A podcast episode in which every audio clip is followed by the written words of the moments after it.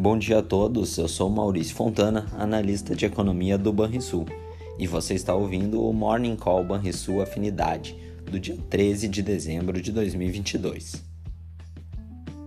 Vamos aos destaques do dia. No exterior, o índice de preços ao consumidor de novembro é o destaque da agenda nos Estados Unidos. A expectativa de consenso é de uma nova desaceleração da taxa de variação em 12 meses.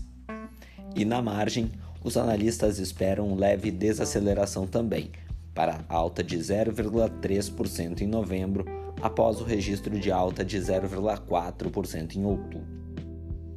Já no Brasil, teremos a divulgação da ata da reunião do Copom de dezembro e a pesquisa mensal de serviços de outubro, como destaques da agenda doméstica. O consenso é de um número fraco para o setor de serviços na comparação mensal. A continuidade do ambiente externo positivo pode contribuir para uma recuperação das ações, porém, a apresentação de nomes para compor a equipe de Fernando Haddad no Ministério da Fazenda deve ser relevante para o mercado de juros, câmbio e ações. Nos mercados neste início de manhã, até o momento, o principal índice da bolsa alemã tem alta expressiva, subindo 0,9%, enquanto o índice futuro do S&P 500 nos Estados Unidos opera em alta menos intensa, de 0,6%. Entre as commodities, o minério de ferro primeiro vencimento registra perdas de pouco mais de 0,5%, enquanto o barril de petróleo tipo Brent sobe 1%. No mercado de soja, um indicador financeiro das cotações do grão no exterior aponta ganhos modestos, de cerca de 0,4%.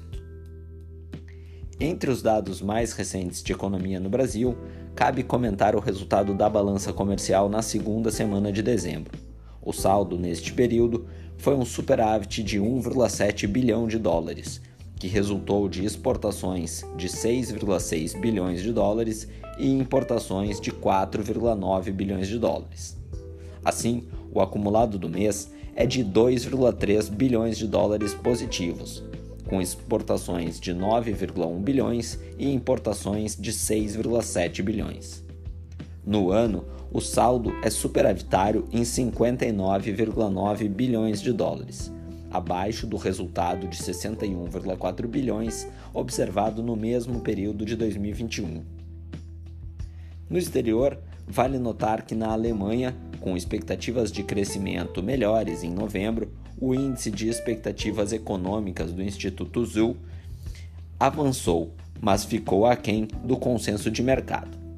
Já nos Estados Unidos, o índice que mede a confiança do empresário de empresas de pequeno porte subiu marginalmente em novembro e superou o esperado pelo mercado, em um indício modesto de resiliência da economia americana. Você ouviu o Morning Call e sua afinidade, com as informações mais relevantes sobre economia e investimentos no início do seu dia. Bons investimentos a todos!